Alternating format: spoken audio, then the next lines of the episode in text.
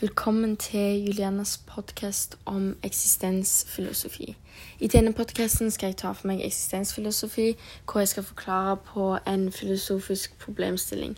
Definisjonen på eksistens er jo å finne. Dermed kan en jo diskutere for at filosofene prøvde å finne det enkelte mennesket, eller meninga med livet uten erkjennelsesteorier, logikk eller naturalistisk filosofi.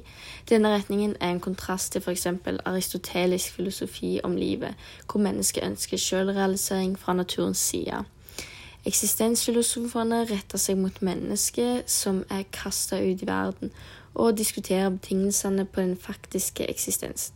Jeg skal ta for meg kjønn og kjønnsrolle, som er et tema diskutert av filosofer fra antikken helt fram til i dag.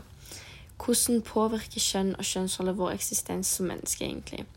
Simone Beauvoir er en kjent kvinnelig filosof fra 1900-tallet, eh, som skrev om omstridte tema sånn som kjønn og seksualitet.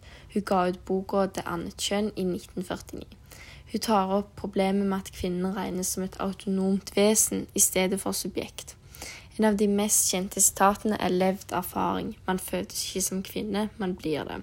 Det er vanskelig å ta stilling til hennes påstand og si seg uenig eller enig, si eksistensfilosofi ser vekk fra naturfilosofi. Allikevel er mennesket fysisk enten mann eller kvinne, men bevisst har mennesket evnen til å forme seg spirituelt og kjedelig i enhver retning. Filosofen Locke forklarer det med tabula rasa-teorien hvor mennesket formes etter sine erfaringer, ikke medfødte ideer.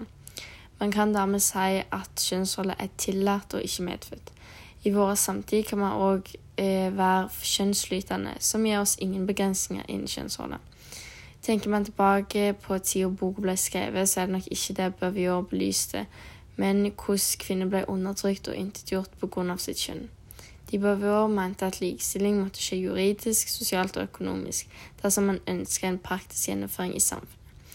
Argumentasjonen hennes inneholdt myten om det kvinnelige, som menn hadde laga i sitt patriarkalske og mannsdominerte samfunn. Kvinnen skulle være mor, jomfru og natur. De Beauvoir diskuterte for at det stilte kvinnen i en vanskelig situasjon, som avgrenser muligheten til ulike situasjoner for enkeltmennesket. Den feministiske bevegelsen begynte sakte, men sikkert på ordentlig på 1900-tallet.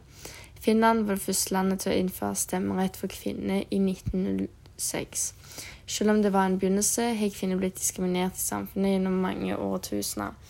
Et eksempel er jo sosiale dommer for kvinner under andre verdenskrig eller etter andre verdenskrig når mange hadde hatt kjærlighetsforhold med tyskerne, altså okkupasjonsmaktene. Dette var jo tabubelagt og sosialt uakseptabelt. Eh, og etter krigen så ble eh, kvinner med sånne kjærlighetsforhold snauklippa på torget og sendt til straffleirer mens det var kjempemange menn som hadde samarbeidet økonomisk, som gikk fri.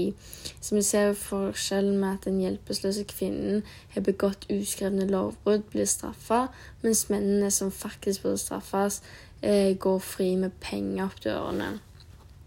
Allikevel så viser det seg at kjønnsroller har gjennom tider vært i flytende endring, delvis avhengig av politikk og økonomi.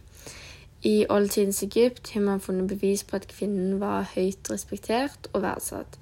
De var juridiske personer og kunne ha egen eiendom og formue. I tillegg var det noen som la til, øh, som gikk helt inn og nådde toppen og ble farao. Før i tida var det i mye større grad et mannsdominert samfunn, men eksempel på mektige kvinner øh, i nyere tid er jo Elisabeth 2., Marie Curie eller Rosa Parks. Vi må jo ta i betraktning at en lang og krevende yrkeskarriere er mye enklere å gjennomføre for en mann, si en må på et tidspunkt som kvinne velge mellom karriere eller familie. Valget er jo opp til hver enkelt hvor man finner verdien i livet, altså yrkesbaserte oppnåelser eller barn og familie. Dette styres òg av samfunnsendringer som i dag er langt mer prestisjepreget, i kontrast til tider før den industrielle revolusjonen. Suksess måles ikke lenger på familienivå. Misforståelsene som de Beauvoir ønska å unngå, var påstanden om at kvinner måtte bli som menn for å være fri og lykkes. Hun mente at kvinner måtte ta ansvar i verden ut fra sine forutsetninger.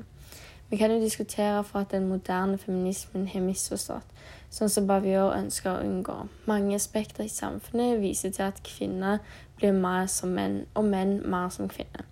Et eksempel er stadig flere kvinner tar på seg fysisk tungt arbeid i yrker hvor det bare var menn før. Det viser på den andre siden at man har oppnådd total likestilling, i hvert fall i Vesten og de fleste i-land. I Norge søker stadig flere jenter byggutdanning i videregående skole. Allikevel kan man diskutere for at de prøver å bli som menn, siden kvinnekroppen ikke egentlig er i like stor grad egnet til den type arbeid. Menn begynner derimot å ta på seg tradisjonelt kvinnelige roller, sånn som oppdragelse av spedbarn. Både mor og far har forbeholdt 15 uker hver i foreldrepermisjon.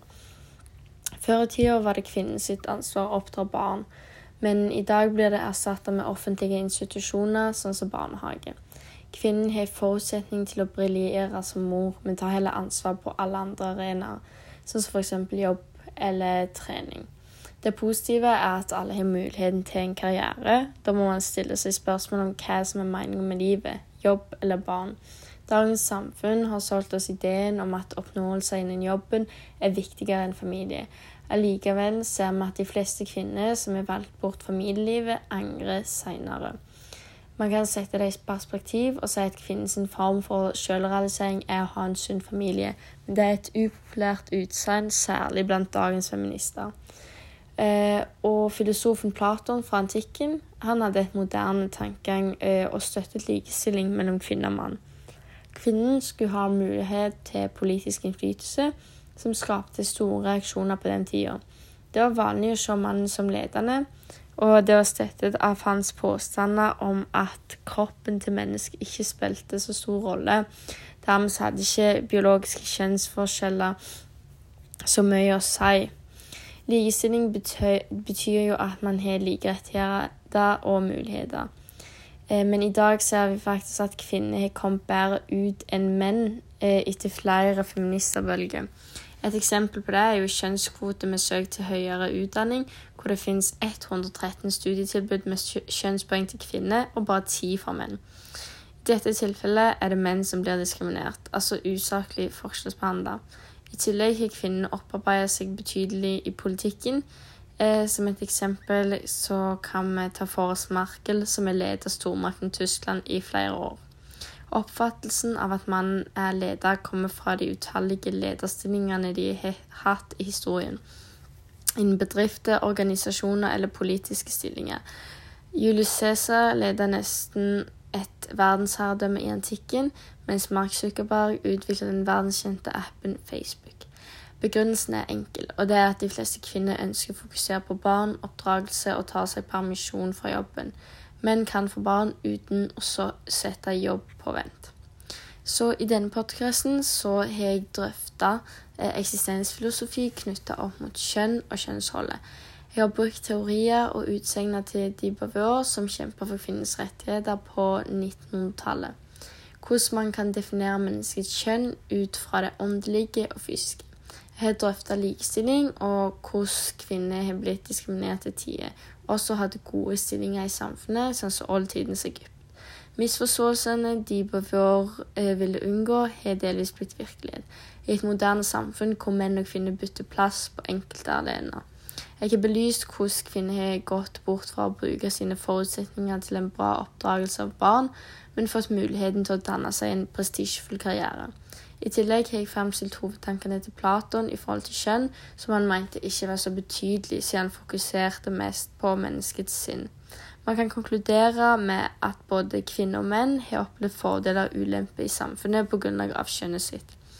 Mens kjønnsroller preger hverdagen og er delvis tillærte, hvor kvinnen bør oppdra barn og mannen bør jobbe. Eksistensen til mennesket blir dermed påvirka, eh, og det er ulikt avhengig av om man er kvinne eller mann.